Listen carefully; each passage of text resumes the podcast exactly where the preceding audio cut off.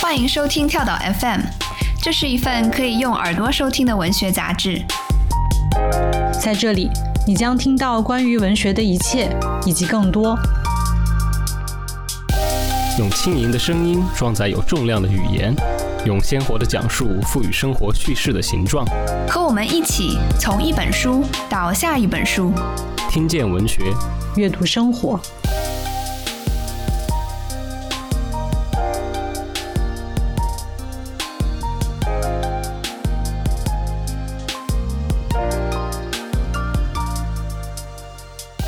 大家好，欢迎收听跳岛 FM，我是今天的主持于适，我是钟大。今天我们特别高兴，请来一位我们一直都很想请上岛的嘉宾，那就是小说家张悦然老师。对，悦然你好，嗯，大家好，终于来到了跳岛。是啊，终于来了，非常期待。本期节目由跳岛 FM 与宝珀联合呈现，宝珀 Lady Bird 女装系列钻石舞会炫彩腕表，专为女性独立设计研发。手工装饰及组装的机械机芯，甄选美钻，以高级珠宝工艺镶嵌。珍珠母贝表盘纹理清晰，折射出瑰丽的红彩。腕表整体流光溢彩，以高级制表标准呈现顶级纯手工打磨，配备月相显示和小秒针两种功能，兼具美学与实用性。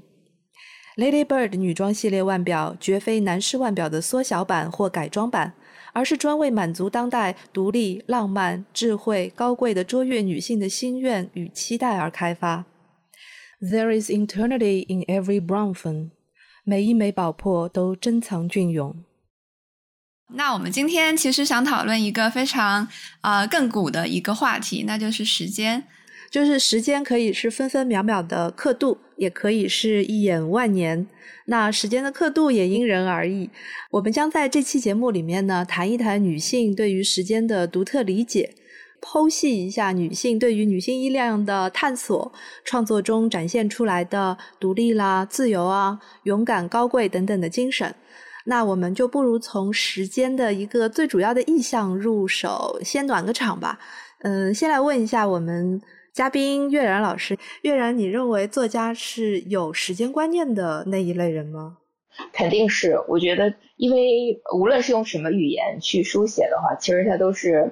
一个一个字、一个一个句子、一个一个段落写出来的，所以这个其实它天然就是一种时间，就是你很难忽略掉累积的感觉和你度过它的这种方式吧，嗯。那月然老师，我很好奇的就是你自己觉得，就是你感慨啊，你突然意识到时间这个存在的时候，会有哪一些瞬间，或者说你有一些比较印象深刻的细节吗？哎，我觉得这个我们可以讨论一下，就是你们会对四季和对一天中的时间哪个更敏感呀？啊就是比如说有有人是大家都知道有那种黄昏综合症，或者是那种是吧？就是下午的时候有人会心情不好，就天刚黑的时候，或者这个时间很特别，对有些人来说。那还有就是对可能对四季会更敏感的，你们会对这种昼夜，还有就是月份，包括可能季节，哪个单位对你们来说最敏感？我我是四季，嗯，哎，我是昼夜，哎，我想我想听。因为我从小到大就是跟别人反着来的嘛，就是从于是老师是夜猫子，对我从小就是夜猫子，我大概小学的时候就已经每天晚上十二点才能睡着了，所以我从小对这个昼夜之差的敏感，与其说是一个主动的意识，不如说是一个被大家灌输的一个很不舒服的概念，就是为什么时间概念每个人都要一样呢？嗯，我从小就是这么想的，嗯。哇，你这么早就意识到时间是一种规训？对，你说的太对了。对我小学的时候就意识到时间其实是一个集体性的概念，因为我们小的时候我是班长，就有一个任务要去负责开早自习的那个课堂的门。然后我我我负责掌管那个钥匙，但是因为我是个天天睡懒觉的人，所以我就我们经常我们班的同学就是守在等在那个走廊里面，因为门没有开。对，然后后来就是老师剥夺了我的这个权利，还在当众就是批评了我。批评的这个原因就是因为没有责任感，然后没有时间观念等等，就就对我就是就从小的一个心灵创伤。就如果我的小学老师知道我到了四十岁以后、五十岁以后，可能到了八十岁的时候还是这个样子，我不知道他会不会再继续的批评我。哎，我刚才在想，这个没有时间观念这个词，其实就是想把时间变成自己的，对不对？就是不想去用别人的时间，想想想把它变成一个嗯，想把它变成一个自己的时间表，对对。那你这个就是对四季敏感是是怎么样的一个？感觉是把时间的刻度拉得很长哎，嗯，与其说是对四季敏感，不如说是对冬天特别敏感。像比如说刚刚不是过了夏至嘛，嗯，然后我就已经开始感到抑郁，因为我觉得冬天快要来了。哦，对，因为每每到了冬天我就特别难受，大家就是看着冬天来了，然后又不能出去，然后就关在屋子里，然后也不知道。呃，世界会变成什么样子？所以我觉得我现在有一点那种冬天创伤症啊，我非常的害怕冬天。嗯，但是你你要是像我一样，我读大学的时候我在新加坡待了五年，就是有有这个就是夏天崩溃症，也是另外一种 相反的症，就是呃过了连着过了等于是二十个夏天。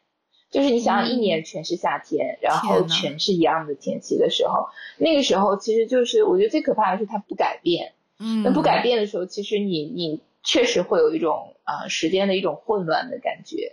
就是新加坡因为在赤道上，所以它一年里面所有的天，它的天亮的时间和天黑的时间是恒定的。嗯，那我觉得很可怕，就一个地方如果都恒定，早上起来那个时间准的像什么一样，也是很可怕的。是，所以一个被宇宙规训的时间表。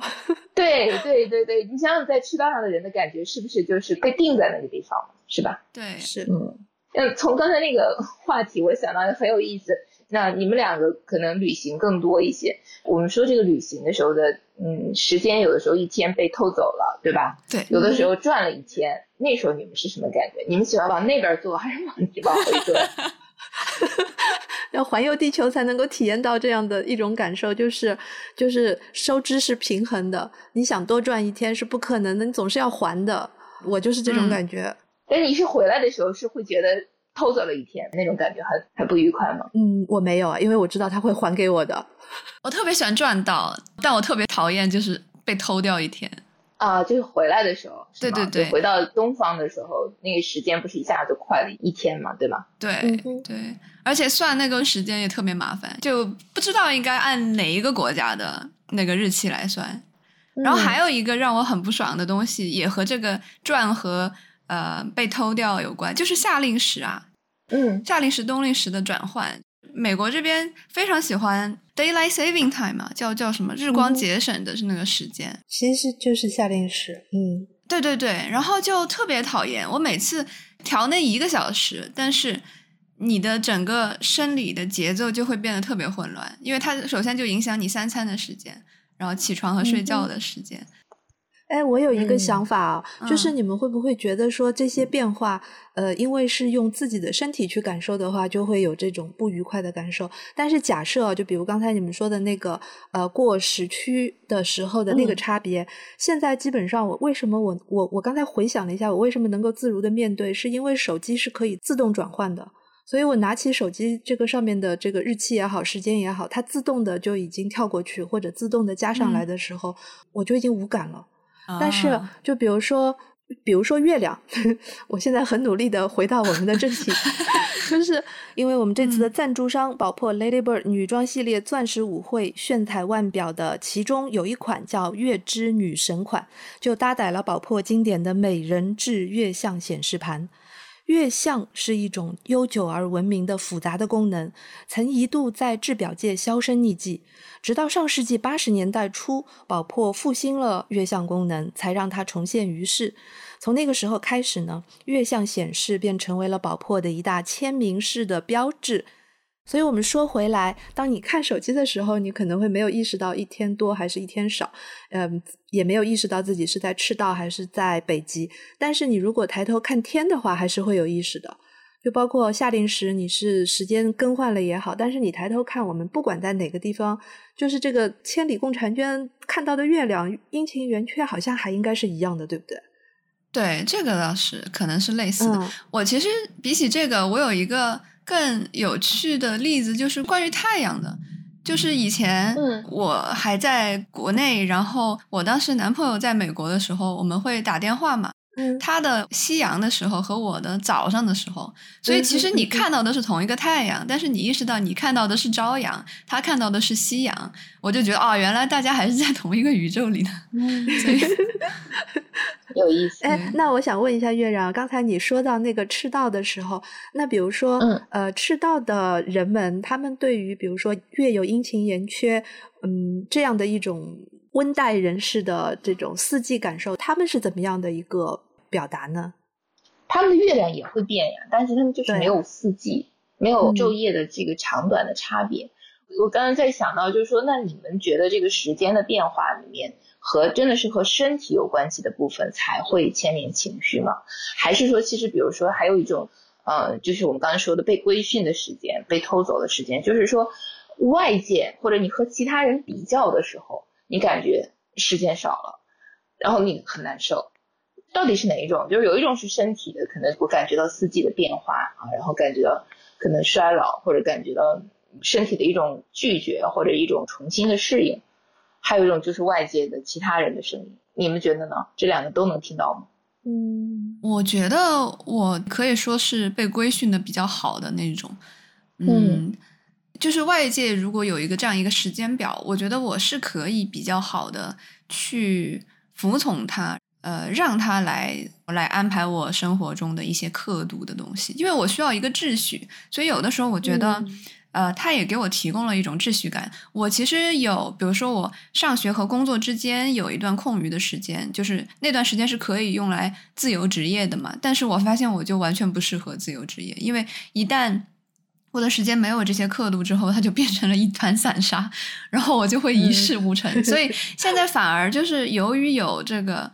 工作带来的这个时间刻度，所以我才知道哦，哪些时间是我需要自己主动去争取的，就是为了呃，比如说读阅读啊、写东西啊这种东西，要自己去把它从呃公司安排的时间里面抠出来，然后我才能觉得这个时间是我是它的主人，然后我可以利用它。嗯，可是这就会说到更大的一个时间，那就会有一个更大的一个时间表，比如说婚姻啊，比如说孩子啊。那那你是不是要遵循这个时间呢？哎，这个的确啊，我就我就觉得这个其实女性比男性受到的限制更多，因为大家对呃所谓的生理时钟这个东西是更加敏感的，而且社会它会不断的在提醒你。对我觉得我自己也是，呃，开始步入恋爱、步入婚姻之后，才被提醒到啊，原来你是有这样一个钟在的。当你是少女或者说很年轻的女性的时候，其实不太在意这些东西。嗯，无论是安排人生、安排职业，还是安排你住的地方，但是一旦进入婚姻之后，就会有这些。哪怕不进入，我觉得都会外界社会都会对女性有很多的要求。就我们年轻的时候都听到过一句话嘛，就是在该做什么事情的时候做什么事情。嗯，然后现在年纪大了之后，回过头去想这句话说的到底对还是不对，我觉得是个很耐人寻味的问题。就是。所谓的该在该做什么时间点做什么事情，这个本身就不对。就每个人的时间，每个人的这个时间的节点的划分，每个人时间所包含的事件的这个密度，还有每个人感受时间当中的这些能力，我觉得都是不一样的。所以每个人在应该做什么事情的时候做什么事情，这个是截然不同的。所以我我现在还是比较。不喜欢这种大而化约的集体性的这些这些说法概念。嗯，对，我就想到这个，就可以想到那个，就是希腊海蒂的那个小说嘛，中文译作《房间里的母亲》嘛。嗯，我觉得这个女性的这种啊，有点自传性的叙事里面，嗯，包含了很多在特定的时间段写的东西，对不对？比如说像 Rachel c a s k e r 的有关于离婚的，对吧？有关于这个。啊，做母亲的这个阶段的，就是生命的不同的节点。然后像希拉海蒂这个是关于我最后那几年呃要下这个决定的这个时间点，我要不要去做母亲？这个决定我怎么做？所以我觉得这个是好像是一种特殊的属于女性的一种一种主题，就是呃，刚刚于是说那个，就是在这个时间我做不做这个事儿，是吧？或者说在这个时间有了这个事情，然后它跟我的这个生命发生了一个什么样的关系？好像就这种主题真的很女性。对，就你比如说那个前一阵子大家都很喜欢的《暮色将近》那本书。她这个女性女编辑，然后她到了八十岁的时候，再回过头去想自己的恋爱、自自己的性爱、自己为什么没有生孩子等等这些问题，嗯，就是我其实蛮难想象一个同龄的男性作家以这个为题材写一本书的。嗯，就是写人生的不同的选择，这里面可能天然就包含一个我是不是后悔的问自己的这个问题，对不对？对。但是男人好像不会这么问自己。对，我那天在听一个 AI 的科学家，他现在在谷歌，比如说 DeepMind 做最能够影响 AI 领域的一个事情，然后他就在那儿说，他说我从十七岁起就知道我要做什么，从那之后，我的简历上的每一个经历都是我为了抵达这个目标而完成的。然后我就在想，其实这个东西对女性来说是挺奢侈的一个事情。嗯，我联想到我自己的成长经历，就是我我没有说，首先女性她社会家庭可能不会那么强烈的要求你在事业上必须有所成，就是哪怕你自己有很多的想法，但是大家不会说鼓励，因为大家都会说啊，你的一个很好的呃怎么说归宿就是找一个好的对象，然后进入家庭，然后很稳妥的过这样一个人，但是。当你失去了这样一个宏大的一个远景的目标之后，你 plan 你的很多小的步骤，其实就变成了一件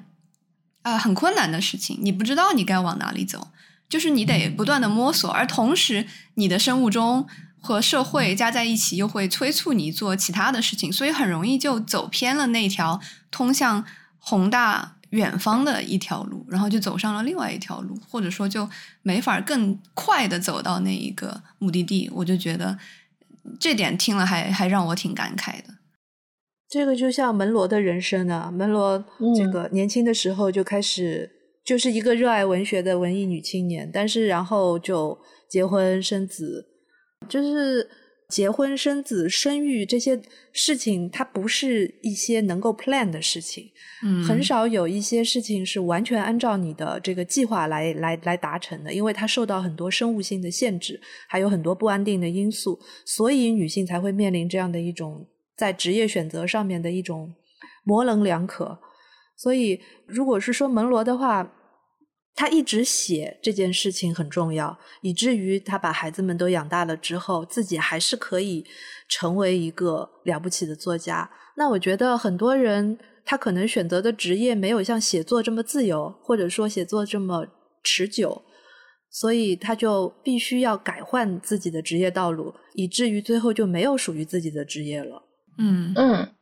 我觉得其实这个我也是要。有的时候也心里也是觉得要反思一下女性自己的想法，就是我最近常常关注费兰特说的那个涣散的那个，嗯，就是有的时候我我确实是觉得看观察我周围很多啊很有能量、很有才华的女性朋友，就是我觉得她们嗯没有那么想要男性所谓的那种成功，嗯，或者是那个就是，所以我一直觉得野心啊这种词对女性可能不是。最准确的词，因为我觉得女性很容易到了啊一定年龄以后，慢慢陷入一种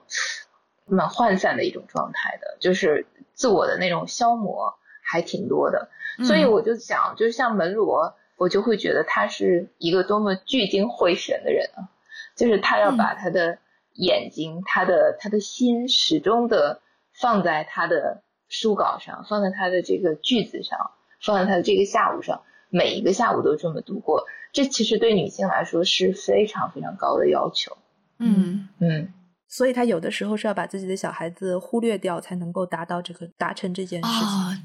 对，想起来就是我第一次读到，就是会时不时的从带小孩这件事情上走神，就是在门罗的短片里面读到的。对啊。他后来拿到了诺贝尔奖了之后，曾经也也说过这个事情，就是他其实对自己的孩子多多少少还是有一点点的愧疚之心的吧。嗯，因为嗯，说的伟大一点是为了文学，但是从孩子的角度，从母子的角度来讲，他确实当时是牺牲了很多的时间，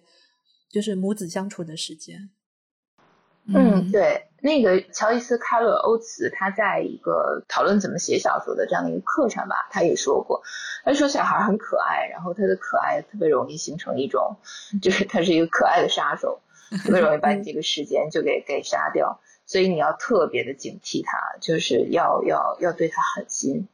对，好像也是有这样的一个有过这样的一个很挣扎的一个岁月吧，嗯，这个还蛮有趣的。我就想到，很少在男性作家的笔下读到所谓的一对没法给孩子足够多的爱和时间而感到愧疚。我更多的就是读到他们自己非常执迷于对死亡的书写，就是尤其是男作家到过了中年之后，然后就会特别的执迷于死亡。但是我反倒很少读到女性对死亡的那种非常执迷的书写。不知道两位老师有没有这种印象？嗯，我觉得死亡讨论是有的，然后是每时每刻都有的，比如说。像啊，沃尔夫很年轻的时候，包括像其实门罗小很多小说里面也都有死亡，就是它是一个，嗯，它是一个随时的涌起的一个危险。然后男性吧是到了某个年龄，然后忽然之间进入了一个嗯这个话题的一个集中的讨论，因为忽然有一个意识的变化。所以我觉得可能钟娜提的这个问题很有意思，点在于男性的身上时间可能不像女性那样是一个非常细密的渐进的过程，就是一个女性很难不知道我今天多少岁，我在我的生命的什么阶段，就是所以男性是忽然之间有一天发现啊 啊死亡离我好近呐，然后我的上一辈的人，我我我崇拜的人，我的老师，然后纷纷离开了我，我觉得经常会听到男作家这么讲，然后就是。会有一种这样的一种感受，但是好像很少听到女作家这么讲，因为我觉得那个那个时间的概念，女作家那个那个账好像是很清楚的。有道理，就是说，我觉得在对死亡和对时间的这种感受当中，就是男性跟女性在这个方面的差别，在我的阅读的经验当中表现出来的，倒不是一个性别上面的差别，它是一个思维方式上的差别。比如说，关于时间，我们。可以能够看到的很多的哲学性的论述都是男性作家写的，尤其是从比如说一战之后的那个年代吧，就是一战左右的时候，你看像本雅明、像那个海德格尔，他们都是站在一个的，就是哲学的角度去分析时间的本质是什么。包括就是更早以前，古希腊啦，什么时候也都是这样。所以好像去探讨一个事情的本质。好像是历来的之前几百年的男性的知识分子给自己的一个大任务，对他们以这个为己任，就是要把它上升为一个哲学问题去讨论。在那个时间点，就是在他们热火朝天的这个讨论的这个时间点，好像女性都在做一些，他们没有很多的机会进入这个主流的知识分子的领域，所以呢，女性好像都是在处理特别具体的。具体的事情，具体的思考和感受。嗯，对，我觉得女性被琐事占据了时间，就是女性被时间奴役去了，所以没有时间去驯服时间。对她对于时间的感受是一个感受性的，而不是一个抽象性的。这个是我最大的一个感受。然后就是差不多，也就是在二十世纪的二十年代左右吧。你比如说像伍尔夫，伍尔夫他开始这个这个写意识流小说的时候，他其实入眼点就是对于时间和细节的这种内在性的挖掘。他跟以前的作家显示出了非常不一样的特质，嗯，而且又是一个女性意识特别强烈的，所以我就觉得可能这个里面。就是从伍尔夫开始的这个女性主义文学，它确实对于时间的感受力是不一样的。就像他那个，嗯，《达洛维夫人》那本书，回过头去看，因为我年轻的时候看《达洛维夫人》，我没有觉得她很好看，我觉得她很冗长，她很细，就是很琐，很琐细。后来一直到了自己年纪再大一点的时候，能够明白说，在你生命当中的特别的那些时间点，在一个短暂的时间里面，它可能浓缩了很多的生命体验。那这一段时间才是值得书写的。那我后来有了这种体会之后，再去看《达洛维夫人》，我就觉得这本书真的还是蛮了不起的。他那样破天荒的写了一个女人的一天，嗯，然后他从这个一天其实写到了整个女人的，我不能说一生吧，就大半生最好的岁月，然后还有另外的一个上战场打仗回来的一个年轻人的一生，所以这个你看起来是一天，但是其实它就足足以是一生，乃至于是一个时代。嗯，这个时间的这个浓缩，我觉得是后来我所关注的女性写作当中最重要的一个面向。我觉得伍尔夫的时间观很有趣，然后我就很想听听玉然老师讲一讲，就是你觉得伍尔夫对这种时间的拉伸，就是代表了他的怎样的一个时间观？然后这个东西在他的写作的历程中有没有经历什么样的发展呢？我我觉得最主要的是，就是我觉得伍尔夫最主要的还是其实是一个挺。非常消极，还是一个经常容易感到虚无的人。嗯，就是因为虚无，所以我觉得他会最后会变得非常非常肯定这个这一个当下的这一刻的啊永恒嘛，就是这一刻的无限性。所以就是它背后的支撑还是现代主义文学的整个的一个思想吧。沃尔夫确实在那个时候是一个好像嗯最先感知到。外在的这个世界，战争啊，各各个的世界的这个感觉，我觉得是这个虚无使他对这个瞬间的珍视，使他愿意把这个瞬间当成是一个更长的，然后甚至是一生式的这样的一个篇章去书写，甚至可能会是一本书。所以在那个《到灯塔去》里面，就是你也会看到拉姆齐夫人的很多的这个瞬间都是被。无限延长的，然后那个瞬间其实就是做家务的瞬间，给大家盛菜的瞬间，但是会变成一个永恒的时间，就是好像停永远停在那个餐桌的那一刻了。因为呃，就相对那一刻来说，他的死亡被处理的非常短嘛，就是后面就是整个的啊一生都不重要了，就在那一刻里面，就一切一切就可以都结束了。所以我觉得他这个时间的长和短，永恒和一瞬。是一个他的一个对这个时间的一个很独特的一个思考。坦率的说，我觉得这种思考就是于适刚才说的，就是说我觉得女性有的时候不太做的，嗯，关于时间的极致的一种探讨或者一种抽象的这样的概念。因为就像我刚刚说的，就是说你每天都在感受这个时间很匀速，有的时候你会忽略它，有的时候你会。呃，觉得不值一提，所以我觉得女性想对时间有一个特别抽象的，甚至是定义时间这样的一种啊醒察力是不太容易的。所以沃尔夫还是我我觉得是比较特别的。对，我在想，我在做这一期节目的准备的时候，我就发现一个很有趣的事情：沃尔夫是八二年出生的，一八八二年。然后，一八八四年的时候，出于航海和贸易的需要，华盛顿国际会议通过了世界标准时区制。就自此之后，全世界才有了一个统一的、可以彼此精准定位的时间。就其实钟表这个，我觉得它发展史其实也蛮有趣的，因为分针最早是出现于一五五零年，秒针是最早出现于一七六零年。所以你从分针、秒针的出现就可以发现，大家对精准度的要求就越来越高。所以我觉得它通过这个世界标准时区制，其实是促进了某种就是全球化的形成嘛。世界上的一切都可以在同一个时刻发生。那么我们这次的赞助商宝珀的全新 Ladybird 钻石舞会作品，均配备了纯正的机械机芯。月日女神腕表搭载一一六三 L 机芯，小秒针表款搭载一一六三机芯，两者皆拥有长达四天的动力储存，且配备抗磁硅游丝。旨在为独立、浪漫与智慧的高贵女性创造出别具特点，同时又精准省心的佩戴体验。腕表背面可清晰看到饰有的鱼鳞纹的主甲板与带有倒角、饰有日内瓦波纹图案等缎面磨砂表桥融合的浑然天成。钻石舞会腕表的精致摆陀上饰有圆形镂空图案，与表盘设计正反呼应，在佩戴中让人感受到宝珀作为真正的高级制表品牌的魅力所在。机械腕表不只是男性的专属，女性同样应当拥有一款精致优雅的机械机芯腕表，把时间掌握在自己的手上，书写独属于女性自由勇敢的生命体验。回到刚刚提到的伍尔夫，这一点就是，我就觉得伍尔夫其实是是不是属于是在这个时代这样一个概念下长大的这样一个人，他我第一次读《海浪》的时候就非常的震惊，就是我觉得时间在海浪里面就像一颗那种露珠放在显微镜下，你看到它里面发生的所有的东西，你就像在这个人物的大脑里面在看一个那种神经中枢在运作一样。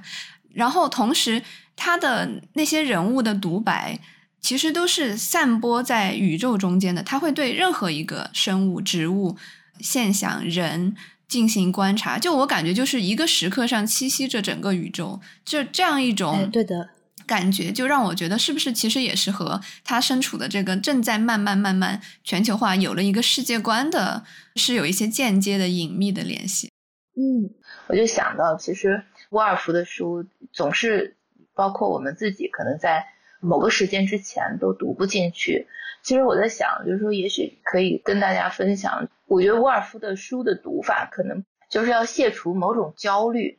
这种焦虑就是我们现在在这个时间，在这个现在这个社会当下特别喜欢做的一件事情，就是概括总结、提取某种东西。就是因为沃尔夫的语言，包括我们刚才说的，他对时间的那一刻的珍视和那一刻的那种。扩散、分散的那种描述，就是像沙子在手中流过，所以你不要试图去抓住什么东西，嗯，要我觉得像刚才钟娜说的，就是去体验它，去感受它，然后在那个语言当中，其实是最好的在啊沃尔夫小说中度过时间的一种方式。这样的书写也是一种呃时间的民主，就是说它的这个每个句子、每个字都是平等的。没有哪个比哪个更重要，但是其实我们更多的作品就是里面你还是可以抓取出大意嘛，对吧？然后还是可以把它变成是一个我们说的缩写的能力，包括现在很多的人读小说只读那个三分钟的一个简介啊，或者是什么，就沃尔夫的小说就没有办法这样去读，是吧？对对，我就感觉其实沃尔夫的书是很难提取出所谓的那种金句啊。或者说特别能够把整个书概括起来的东西，像达洛维夫人那种第一句话，她说她要去自己去买花，其实是一个非常平淡无奇的句子，它得放在整个书里面，它才会发光，你才会意识到这句话的美妙之处。但是你要是光拿出来，我其实觉得还是挺，大家应该会挺不知所云的。就是如果不知道这本书的人来话，对 对。但是这个开头是我特别特别喜欢的开头，就是我脑子里经常会。蹦出来的开头是这个开头，就是因为我觉得它很妙，就是妙在说达洛维夫人说她要去买花，她是跟谁说？然后她为什么就是这个花原来是不是她自己要去买的？还是说她本来这一天的计划不是买花？就是这个嗯，是一种非常小的一种日常的一种惊奇，一种悬念会吸引你往下读。对，就是所以我会觉得沃尔夫的这个开头是一个我总是会回到的一个地方。嗯，说起日常，我其实就觉得，呃，前段时间不是又 出土了一些伍尔夫早年间的日记，是他精神崩溃之后在乡间休养的时候写下的一些比较散的笔记。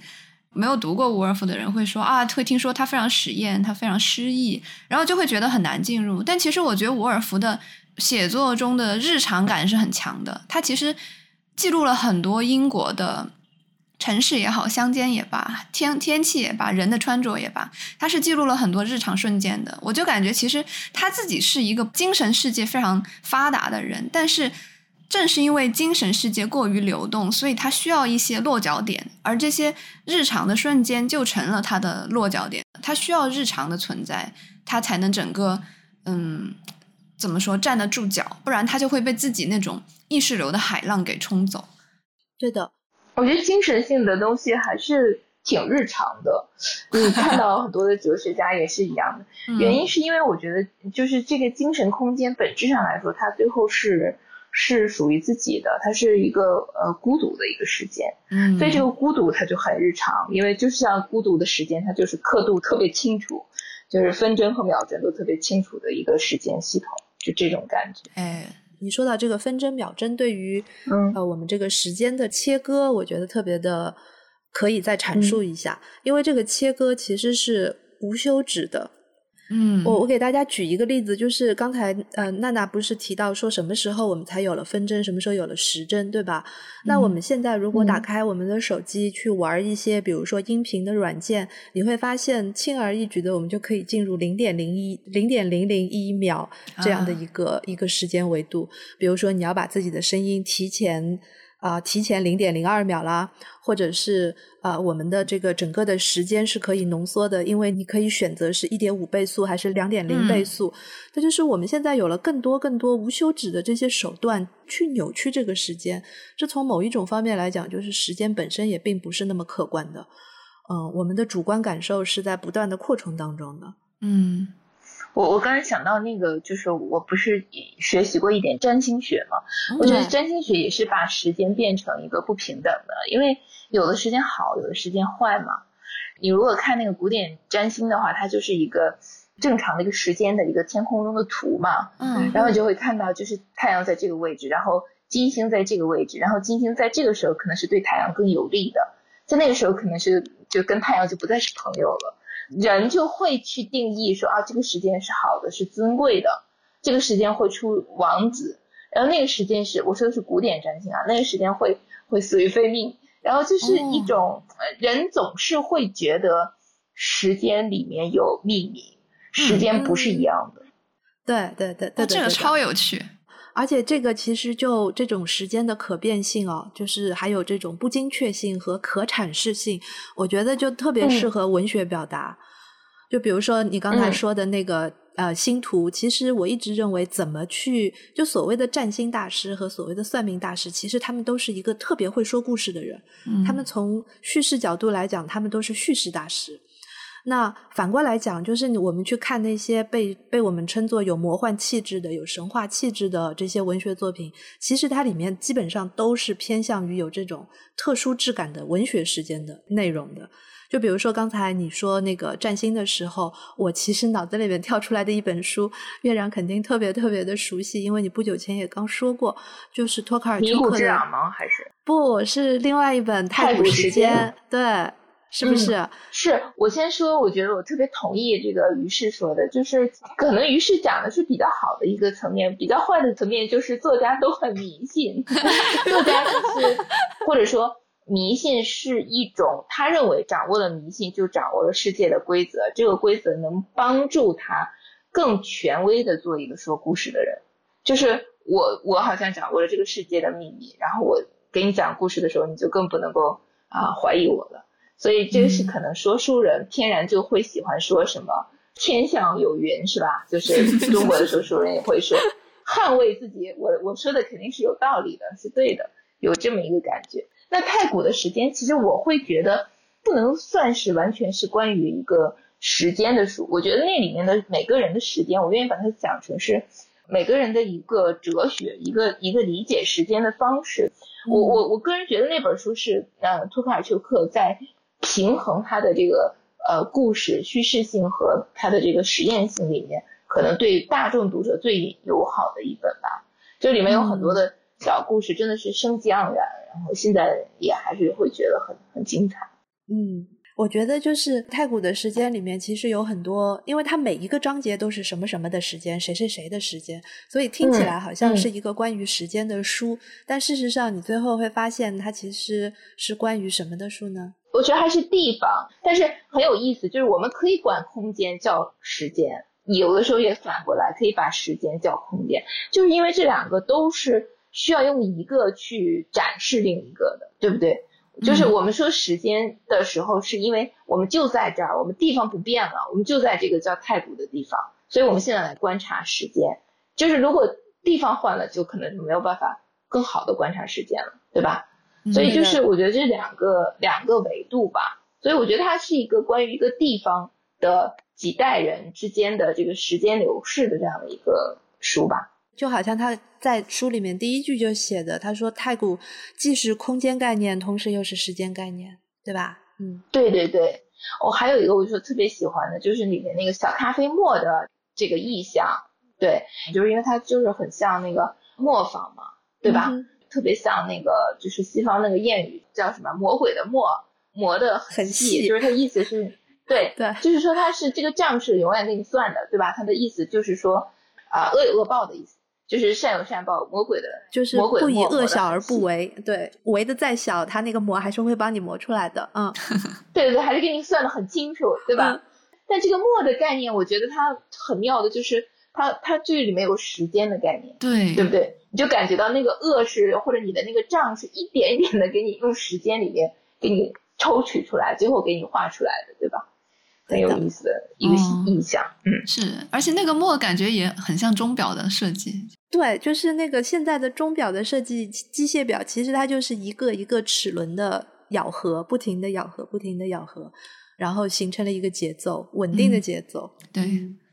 你你想那个沙漏不就从上面漏下去，然后就是时间，对吧？然后那个咖啡沫其实逻辑也是从上面漏下去，对吧？漏，但是它它只是加了一个柄，一个手柄，让你可以去控制这个时间啊，就是你把时间从上面送到了下面，对吧？就是一个很主观的一个时间的一个意象。这个他在另外的一篇里面叫《洋娃娃的时间》，我不知道你记得吗？记得。对，《洋娃娃的时间》里面就说到一句，他说：“时间是在人的头脑内部工作的，人的头脑之外任何地方都没有时间。”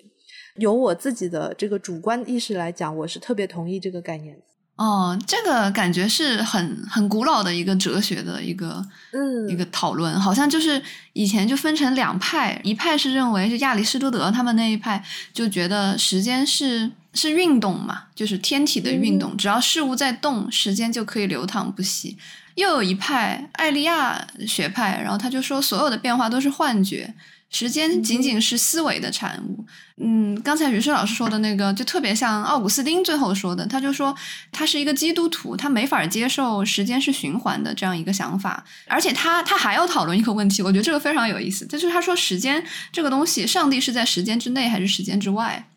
就是创世这个东西是不是在时间之内发生的？他最后得出的结论就是说。上帝必须是凌驾于时间之上的，就是因为上帝不能被时间所左右束缚。对，他说，真正的时间其实就是我们脑子中的，就是我们对时间的印象。他不是有一个很有名的话嘛？他就说，当当你不问我的时候，我知道时间是什么；你一旦问我了，我要开始解释了，我就不知道时间是什么了。其实就说明我们 我们对时间的把握，其实也是很内化的一个东西，是对时间的印象。对，所以那个太古的时和别的时间，它里面不是每个人的时间吗？其实我觉得就是每个人的脑子里的时间，每个人对时间的理解，或者说每个人对时间理解，其实是每个人的 DNA。我们每个人其实说我们的时间的时候，时间观念的时候，真的是不一样的。我不知道你们有没有生活中暗暗惊讶，说其他人对时间的理解和自己很不一样。我觉得还是会有吧，非常非常明显。对，比如说，比如说。我先说一个文学当中的这个作品当中的案例好了，就是茨威格以前写过一个小说，叫做《一个女人的二十四小时》。这个小说是我在读高中的时候看的，我印象很深刻。基本上就是在那个时间点的时候，我就相信说，人的时间就是你在某一天经历的事情，可能会比你大半生经历的事情都要重要。我一直在期待这样的一天，因为那个故事讲的就是一个。呃，他其实是一个贵夫人的回忆，然后他回忆了自己在某一天遇到了一个年轻的赌徒，他一开始是尝试着要去，就是说拯救他，但是两个人共度了一夜之后，他其实到了第二天才发现，这个赌徒根本没有像他所许诺的一样痛改前非，而是拿着他给他的钱重新进了赌场。所以后来他受到了一个很大的打击。那这个故事后来被很多人不同的角度去解读嘛。但是对我来讲，这个故事最重要的意义就是说，人我不去特定是讲男人还是女人，人在某一个非常短的时间之内，可能受到一个巨大的三观的颠覆，从而改变了你之后所有的待人接物的方式、你的世界观、你的情感观、你的一切。可能都是在一天之内改变的。对，我会觉得所有的这个西方的这个顿悟的小说的这种整个体系，其实都是就是于是刚刚讲的，就是他都在强调某一个时刻的重要性嘛。就是他最后其实提取出来的这个模型，就是关于这个这样的一个时刻的一个书写嘛。嗯，所以其实我会，比如说我在在学校里教写作的话，我会跟很多年轻的学生会去强调这样的时刻的重要性。但是就有的时候有一些已经写作一些时间的人，我可能会让他读相反的东西。一个女人的二十四小时相反的对面的东西，我会觉得是詹姆斯索特的《光年》。我会觉得里面没有什么决定的时刻，它就是一堆时间流水般的过去，一个女人的生活的细节，然后这个细节是是如此的精细美丽，又是如此没有意义。嗯，他的那种生活的那种日常生活的东西，和那个顿悟的那样的一个时刻的那种反差是巨大的。我觉得可能写作的时候，在不同的阶段，我们。这两种都需要，就是你要相信那个时刻，有的时候你才能够能够写出来那种小说。但是有的时候你又会忘记那种日常的重量、日常的价值，这时候你又会想回头去看一看像《光年》这样的小说。嗯，他那个另外一本《这一切》其实也是的。嗯，这一切，呃，那一本真的就是流水账，是那个男人的，是对一生。嗯，但是你读下来就会觉得特别的隽永，对，平淡当中你会觉得人就是这样活下去的，就有这种感受。对，而且我在想，呃，就刚才听你们两位提不同的小说对不同的素材的选择，然后最后导致呈现出来了的时间观是不一样的。我就觉得，其实小说本身就是在做一个选择嘛，他会选择他觉得有意义的东西，然后把它放在一个。故事文本里让它呈现出意义。其实小说本身其实就像是一个怎么说可以调控的这样一个一个钟表，然后大家要要选择有意义的时间，然后把它放进去。不然的话，什么是小说呢？对，嗯，就是就是小说本身就是在编辑时间嘛，嗯，但是从这个意义上说，因为西方一直有一些在做非虚构的人就有这个观念，没有所谓的非虚构，因为所谓的非虚构就是当你写出来一个一个非虚构作品的时候，你是不是剪辑了时间呢？你肯定是剪辑了时间了，对吧？就是你里面有一天肯定是过得特别快，然后你你里面也有瞬间即永恒的，呃，一个瞬间写了可能。呃，二百页也有可能，对吧？你只要剪辑时间，其实你就是在做虚构的事情，所以没有所谓的非虚构，就非虚构只能是我还原我们的生活，那么它就是不可能把这个时间作为长长短短的。去剪辑，对吧？嗯，所以对的，应该说跳岛的听众朋友们，你们听到这期节目的时候，它已经是一个 虚构虚构作品，所以他们一剪辑，其实就是你看把我们的话一一排，然后我们其实我们三个就是三个虚构人物了。好的，那我那我现在有一个非常专业的问题要问一下虚构的这个呃月然老师。那既然就是有这么一个文学有这样的一个剪辑的功能，那你觉得长篇小说当中的时间和短篇小说当中的时间为什么流速会那么不同？你你指的长篇里的流速是指的长篇流速更慢吗？就是或者把时间撑得更更长吗？是这个意思吗？对我我是觉得长篇真的就是要有一种让读者度过时间的一种特别强烈的感觉，短篇可以没有，就短篇可以是你读完一个短篇以后，你就感觉啊，好像忽然惊醒了一下，就是这个时间你可以跟不跟作者计较的。为什么长篇读完了以后特别容易骂骂作者？因为你 强烈的感觉到我度过了一些时间在你这里面，对不对？然后我最后要做出一个判断，值还是不值？所以不值的时候，特别容易觉得你浪费了我的时间。嗯，长篇就是有一种我要和你共度一段时间的一个这样的一种一种契约，不管它里面小说里面设计的时间有多么短，它都是在和你共度一段一段时间。所以我觉得长篇本身就包含着一个一个一个向度，就是时间的这个向度。所以去构建一个长篇小说的时候，你该怎么去思考你的这个长篇小说里面的时间的快和慢？我觉得也是还是挺重要的。嗯，我其实还蛮好奇的，你们你们有看那个《我的奋斗》吗？哎，你《我的奋斗》那个，其实你前面说到育儿的时候，我就想提这本书了。对的，就是很少有能有机会看到一个全职爸爸来写在育儿的过程当中的呃思想感受。但是我觉得它里面有一个偷换概念的成分在，就是这个爸爸虽然在写自己跟幼儿打交道的过程，但是另一方面，他其实主要的是在写自己的思想的这个思索的过程，哲学性的过程也好，阅读的感受也好，对于历史的和当地文化的想法也好，所以他是一个爸爸把父子关系作为了一个框架，然后往里面塞的大部分的内容都是他自己的。嗯，哦，原来是这样。对，是的，我我我是觉得。就是其实为什么这个书有一个呃，还是有很多读者喜欢，而且是痴迷。他们说的都是感觉像追剧一样，就是就是有一种嗯跟随他，然后走过这个时间，而且这个时间是能真正感觉到沉甸甸的在过去的这个时间，是一个不可撤销、不可逆转的一个时间，就那种魅力。其实你比如说，如果对比的话，我觉得虽然都是四部曲，而且都是伪自传型。但我的天才女友里面就没有那么强的一种时间的那种沉甸甸的感觉，这就是费兰特的写法和这个和脑子高的写法很不一样。就是我觉得费兰特是一个特别需要你在场，他希望每一刻都把你拉得特别近嘛，就是在你在现场，所以你感觉到就是四十岁的时候他和他二十岁的时候你都在那个现场。嗯，你不太会感觉到有一种啊，就时间在流逝，这个他离我已经远了，那个他离我好像近一点，好像没太有这种感觉。就我觉得那个感受和写法，就时间的体验和写法有很大的关系。这个观点很有意思。我没有看过《我的奋斗》，但是。天才女友里面的确是，的确那种在场感是很强的，而且是不是有一种感觉，就是人物其实不太会回顾自己的过去，就是不会沉溺在那种回顾当中，所以他自己也是一直向前在在走的。对他其实是个回忆，但是你你有没有感觉他不太像追忆体？嗯，他就是完全不是一头扎到了那个当时的那个现场，然后就开始了，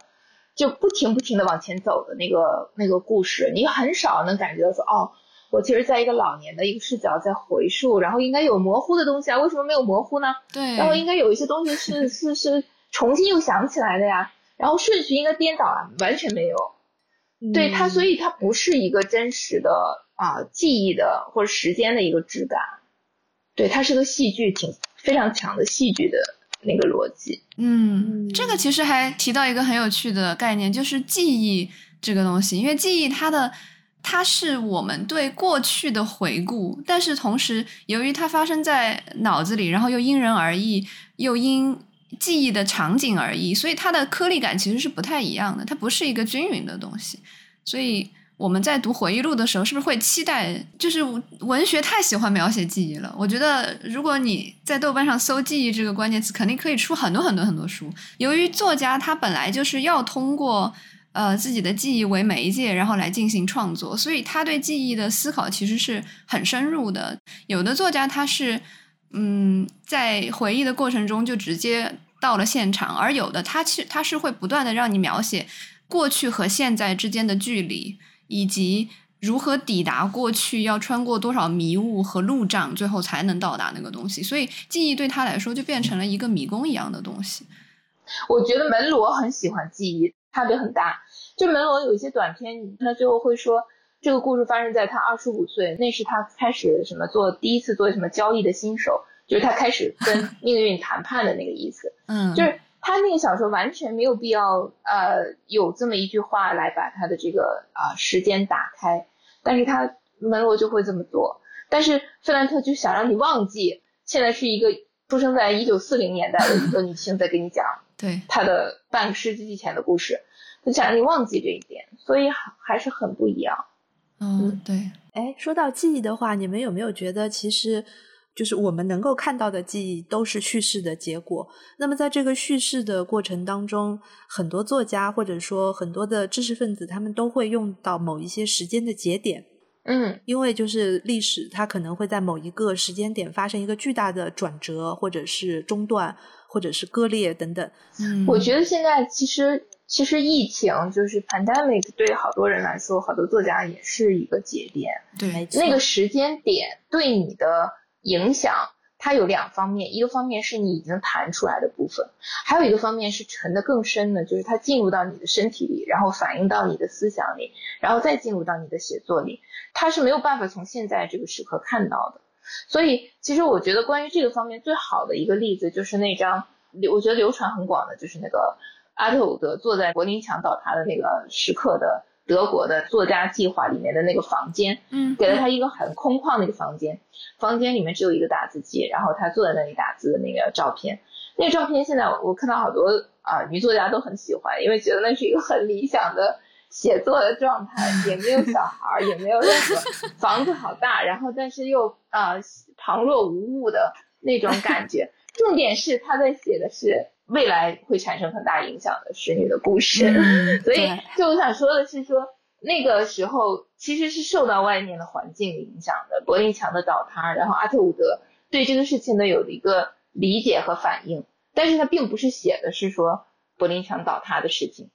对吧？就是说，其实是有一个更深的一个联系在他的写作里面出现，但是也许要到未来的时候，我们才能够看得清楚这种联系。所以现在我觉得有些作品可能和疫情无关，可能和我们现在的这个世界无关，世界的发展无关，但是其实它是有一种更深的回应的。是的，是的。我们现在看到的很多的文学作品，其实都是在对上一个世纪的这些大的变革的后续的东西的亲历者的回顾和反思，就是这个绵绵不断，它其实在不停的重塑那段时间。提起这个，我觉得还蛮有意思。就是你们有没有觉得最近这几年，主要是影视吧，就是怀旧风潮特别的强？接下来不是要芭比和那个。呃，奥本海默又是同时上映，对奥本海默已经马上要要上了，对，他们是同一天，就所以就觉得很很好笑，就是大家都在做某一种形式的怀旧，只是一边走的是就是进入那个算是迁徙吗？我也不知道，是或者说更。更古典的、经典的、复古的一种美式的一种文化，而另外一一边是，就是还是在嗯反思二战，还是在怎么样？我就在想，其实我觉得疫情期间最给给我最明显的一个感受就是大家非常的怀旧了。嗯，然后我最近读的那本有一本书叫《怀旧的未来》，是一个应该是前苏联的一个作家叫。嗯，斯维特兰娜·博伊姆，然后他就在里面写，他说怀旧其实是分为两类，一种是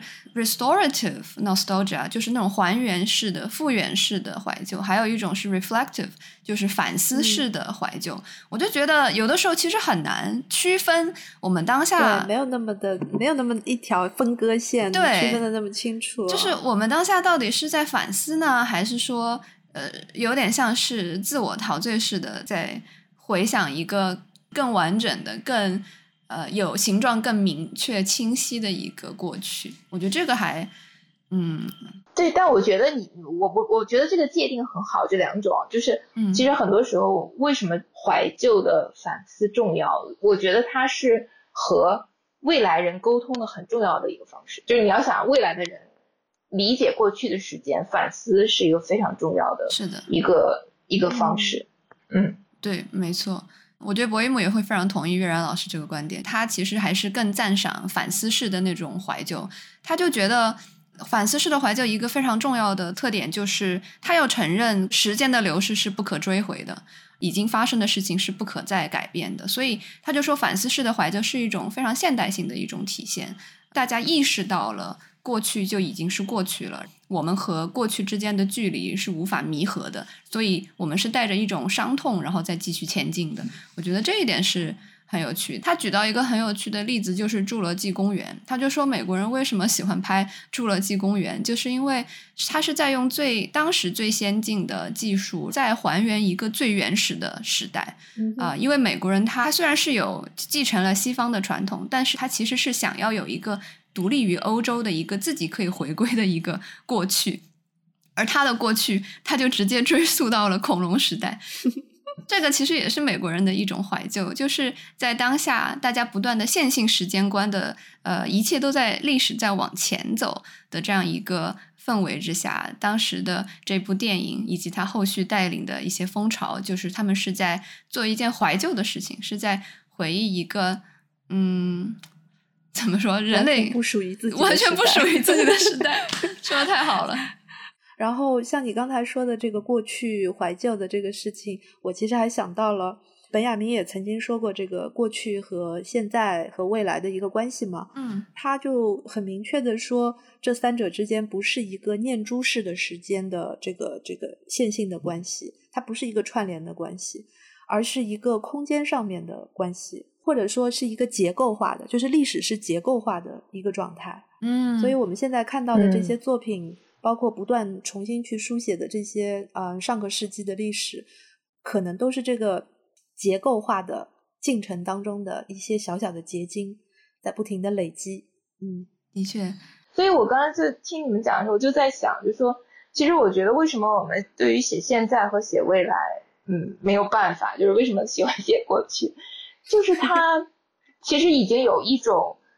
趋势，就是现在也已经有了，就是它没有形成一种一种美学，嗯，就是它和文学有很好的结合。它很难，比如说，我们可以说，有的时候看像啊更年轻的这个新的时代的人写的很多的小说里面出现了聊天的很多东西或者什么，它可以成为一种风格，但是你还是会觉得说，哎，很多人还是会对此有点拒绝或者慎重，就是至少没有把它变成一个铺天盖地的死后文学就这么写了。对，所以就是大家好像没有找到一种方式去去去写一个，就是我们现在的。美学的东西，我们自己不是很认同，因为它跟我们过去的对美、对文学的那个欣赏的建立的那个美学不是特别统一。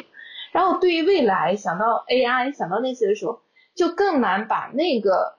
那个世界搭建的有符合一种文学的美学吧。所以可能这个困难也是也是很难的。哎，我觉得这个很有意思，就是。是不是小说它本身是呃，可能跟它诞生也有关系？它是很物质性的一个东西，对，所以是的。当我们面对 AI 这种数字的非常虚拟的东西的时候，有点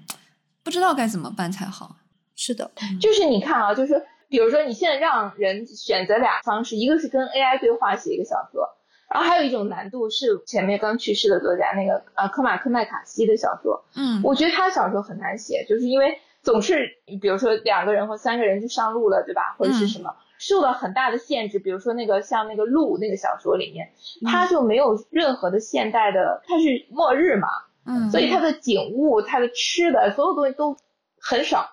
就是他的物质受到了极大的限制，就是一个罐头都很难找到，一杯咖啡都很难找到，但是这个也比 AI 丰富呀，对吗？末日都比。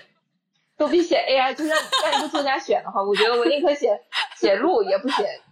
跟 AI 聊天，因为没有物质可以用嘛。是是，提起这个，我就想起前段时间不是出了一个动画片叫《万神殿》嘛？我不知道你们有没有看过？那个还没有，没看过。那个特别好看，而且我觉得回应刚才月然老师的提的观点，就是他是在试图建立一种他的美学，一个有 AI 存在的人能够虚拟的，他的美学其实真的是。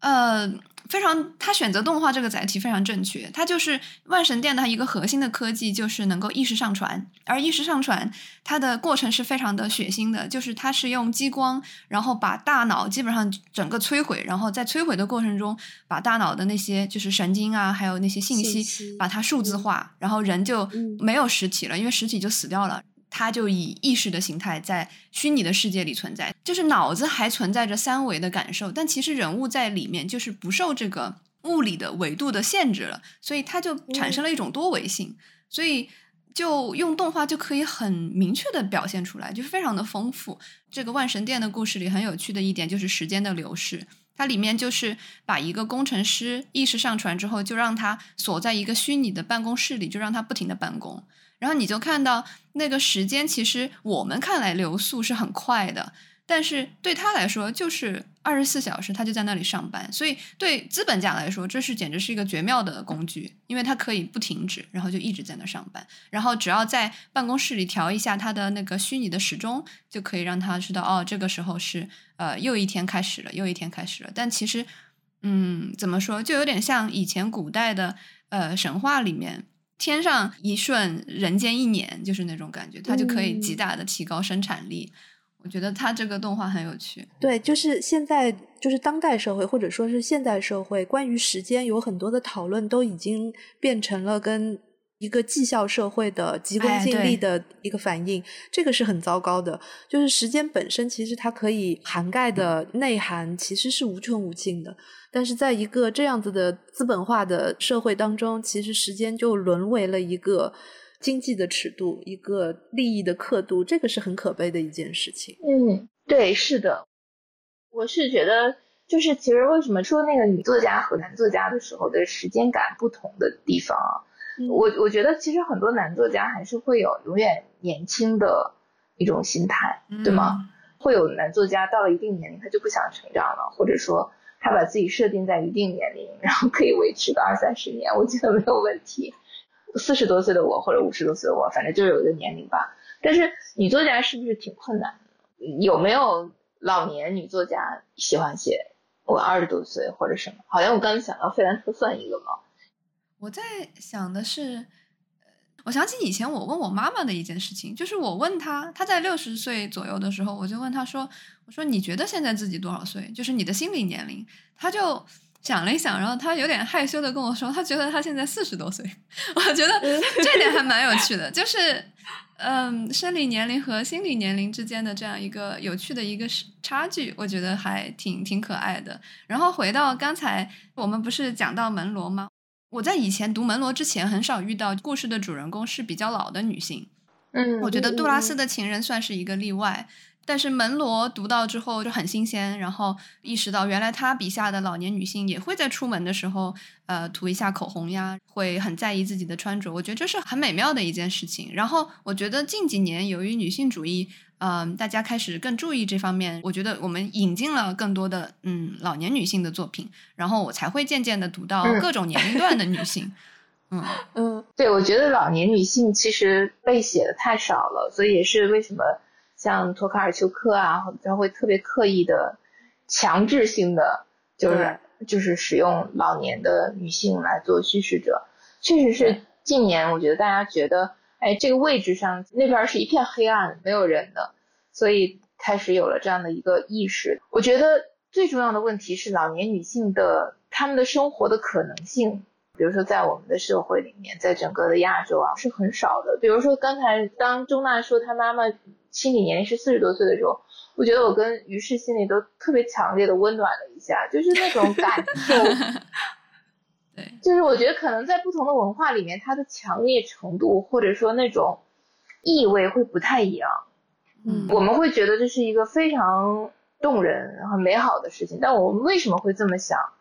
在背后其实是有一种，我们这里还是回到开头说的，我们这里什么年龄就应该是像什么年龄的样子，对不对？我们的这个世界里面的对这种老年女性或者对一些。女性在不同的年龄给她的一些社会的规范还是挺强的，的确，嗯，还有就是归根结底啊，这个也是，嗯，经历的不同所带来的吧。一般老年女性为什么这样的一种人物形象会特别的打动人？嗯，就同样的年龄，比如说菲利普罗斯书中的那些老教授，或者是别的蓝领工人的那些男人，到了五六十岁的时候，他们所感受到的还是那些事。就是跟他在二三十岁感受到的时候，并没有太大的差别。但是女性的话，在这个短短的二三十年当中，她可能就经历了各种各样的生死考验，真的就是生死考验，所以就肯就肯定很不一样。嗯，这样其实感觉女性和时间的关系还是既有紧张感，但其实也是我觉得也是一种馈赠吧。嗯，我们的确非常敏感的感受到时间，比男性更为敏感的感受到自己的时间和。以及自己和时间的关系，然后我们要做的就是，就是不要被外面的那些刻度所驯化，嗯，时不时的去反抗一下，这个还蛮重要的，就是意识到时间是在时不时的去反抗一下，时不时的反抗一下有什么用？对，我们要我们要 radical 一点。请问你们要怎么反抗？刚刚都说了，要要集中注意力，有一种狩猎一般的一种嗯一种专注。才能够避免自己溃散掉。请问我们不是已经形成了这样的一个教义吗？为什么到了最后的时候 变成了时不时的反 抗？太好了，我需要一点野心。好的，哎，那我们来说一下这个问题：女性是否尤其要争夺属于自己的时间，包括创作时间呢？啊，我觉得这个应该先问于适。我我总觉得于适是一个时间很多的人，因为把时间安排的很好。可能就是因为我昼伏夜出，不代表我的时间就比别人多啊。不是，不再跟不再跟人类合作以后，然后你就掌握了时间以后，然后你的时间就源源不断。这是我我对你的一个想象。哎呀，下次你还是再看一下我的星盘，再来做这个决定。不是，我记得你是说什么？呃，入睡之前有一个时间就要上床，然后开始读书，就那个时间都是挺属于自己的，而且非常的阔绰。对，确实。但是我这个就是属于个例吧，很少有人像我这样不需要再把时间分给别的人的这样的人，所以我可以相对比较自由的来安排自己的时间。所以我从这一角度来讲，我真的非常非常钦佩像。有一些女作家，像阿连德，就是智利的阿连德那样，她在书里面写到，她的写作空间就是厨房，一边忙家务，一边就是饭后收拾完了之后，就在那个小餐桌上面，折叠餐桌上面就写写东西。我我其实是很钦佩这样的女性的，像我这样不需要去争夺自己的创作时间的人，反而就没什么特别。值得来说的，我反而要问问你们两位，因为你们要分给别人的时间，明显的要比我多得多啊。对，但是这种问题一般都是先问有钱人，对吧？怎么花钱的问题，肯定是先问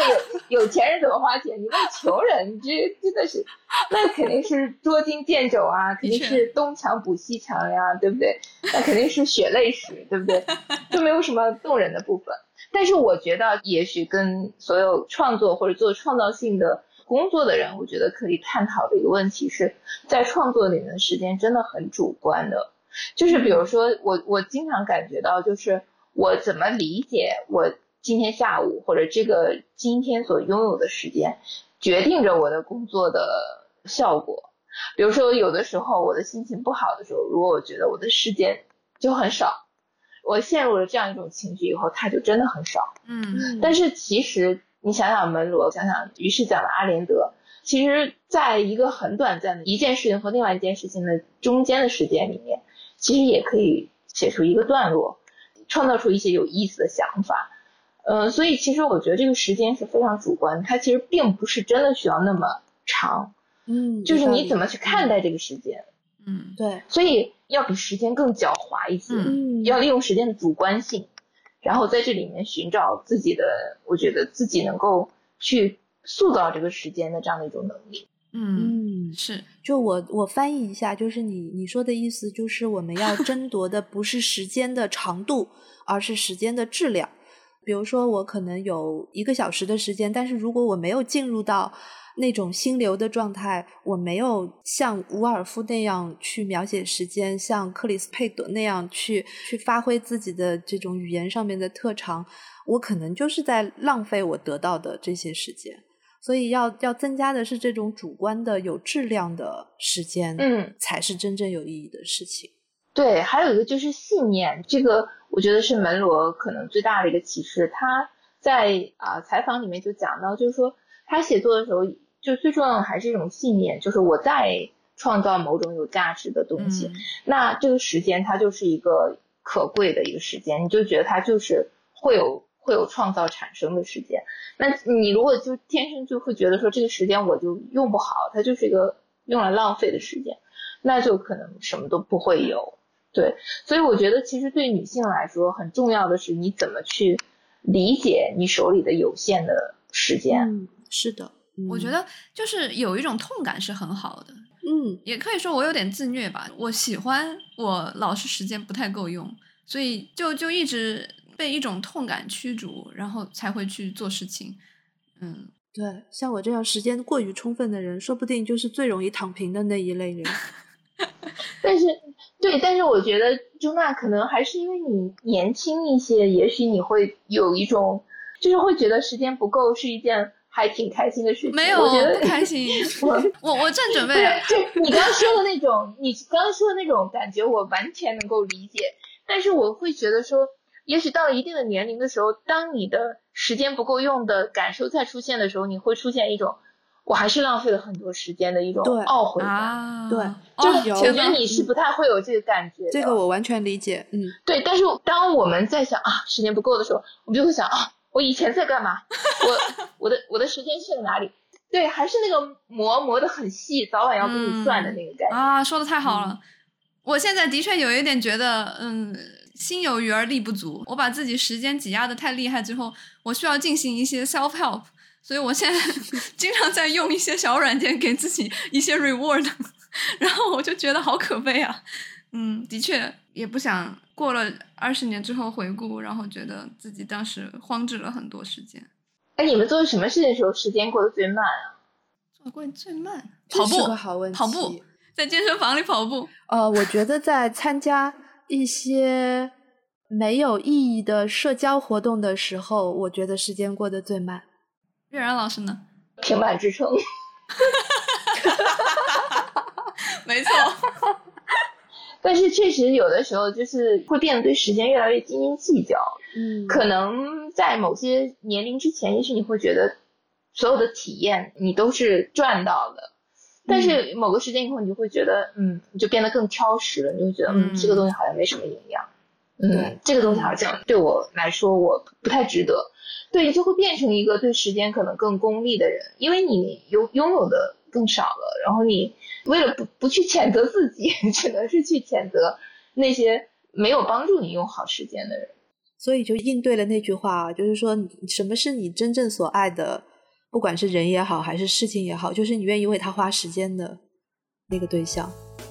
对，其实最终时间还是总归是要浪费的，因为人真的不可能那么多的时间。都在有效的工作，嗯，何况有效的工作也不代表他就一定是如愿以偿的创造出有价值的东西，但只是说这个浪费的时间在你的记忆里面最后变成了一个什么，对吧？嗯，它可能变成了美好的东西，变成了经验，甚至痛苦的经验，有可能它也是有价值的。但也有一些可能，它就变成了一种酝酿出一种虚无的感觉，或者酝酿出一种不满，或者是一种涣散。所以我觉得最主要的是你怎么理解当下的时间，以及你所用过的时间。